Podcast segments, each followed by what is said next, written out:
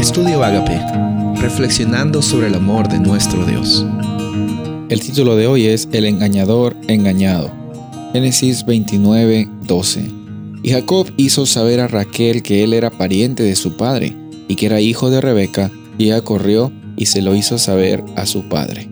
El padre de Raquel se llamaba Labán y encontramos que este personaje tenía bastantes intereses personales de por medio. Usó en realidad a Jacob por bastantes años, más de lo necesario, porque Jacob tenía bastante interés en Raquel. Eh, quería casarse con ella, la amó, dice Génesis 29, 18. Y Labán, el padre, usó eso como un medio de manipulación, como un medio de, usar a, Jacob por más años de, de los necesarios. Vemos de que él trabajó por siete años Jacob llega a ser engañado y en vez de recibir a su esposa Raquel, recibe a la mayor, Lea, y después tuvo que trabajar otros años más más adelante. Y después Labán estaba también haciéndole unas jugadas porque eh, Jacob y, y sus posesiones y el ganado que él tenía eran bendecidos. Vemos que el engañador llega a ser engañado, llega a ser eh, eh, engañado y con eso nos podemos a pensar que muchas veces en nuestra vida encontramos cosas que, que, dan vueltas y no estamos aquí para, para hablar de, de que, bueno, si, si haces mal te va a ir mal. No, no necesariamente. A veces hay momentos en la vida de muchas personas que hieren a otras personas, que hacen alguna maldad hacia otras personas. Y por alguna u otra razón, por alguna otra circunstancia, ellos, entre comillas, no reciben su merecido o lo que nosotros pensamos que es su merecido.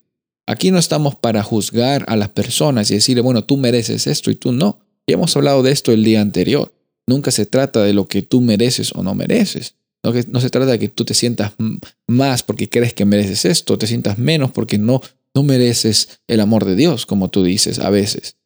La realidad que encontramos aquí es que muchas veces en nuestra experiencia van a suceder de que eh, eh, injusticias vienen a nuestras vidas, como lo que le sucedió a Esaú. Nosotros somos los que a veces causamos dolor a otras personas, como lo que hizo Jacob.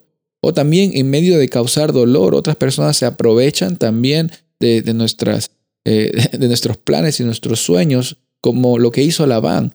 Van a haber bastantes tipos de interacciones, van a haber momentos en el cual sí, tú, tú pienses, bueno, este es lo que yo merezco, merezco ser engañado porque he engañado, ¿no? Como a Jacob vivió esta experiencia.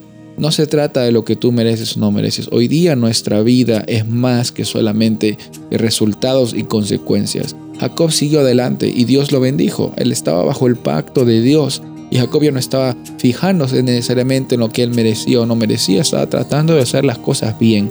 Y hacer las cosas bien es tener esta experiencia cercana con Dios. Esta, esta experiencia cercana con Dios la puedes tener tú también hoy. Soy el pastor Rubén Casabona y deseo que tengas un día bendecido.